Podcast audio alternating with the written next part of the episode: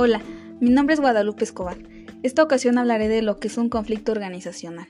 Un conflicto organizacional se refiere a un estado de discordia entre los miembros de una organización. Esto, producto de desacuerdos reales o percibidos, relacionado con las necesidades, valores, recursos o interés. En épocas pasadas, estas situaciones eran consideradas negativas en todos sus aspectos.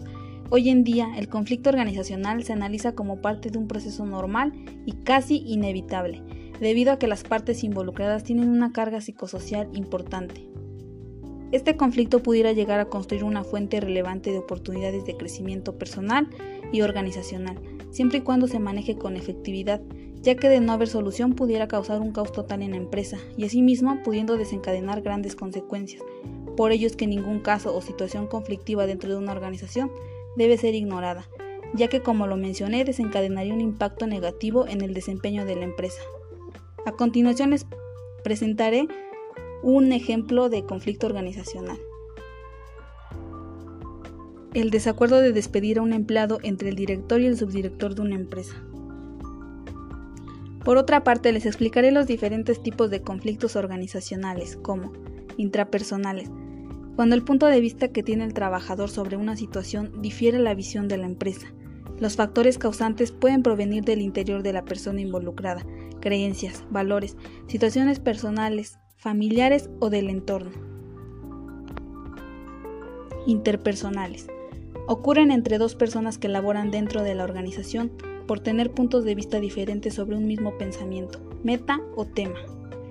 Puede darse entre iguales o entre jefes y subordinados, pudiendo estar involucradas personas del mismo grupo o de grupos diferentes. Intragrupales. Aparecen dentro del mismo grupo y pueden generarse por múltiples causas.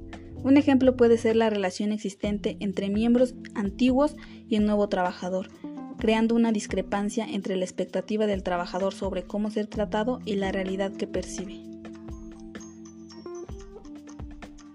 Intergrupales.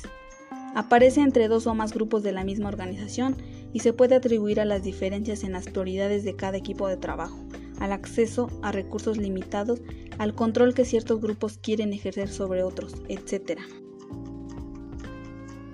Para prevenir conflictos dentro de la organización se deben considerar ciertas formas, como fomentar la comunicación, evitar rumores, cuidar los cambios de la organización, promover actividades extralaborales, agradecer y reconocer, fomentar la empatía.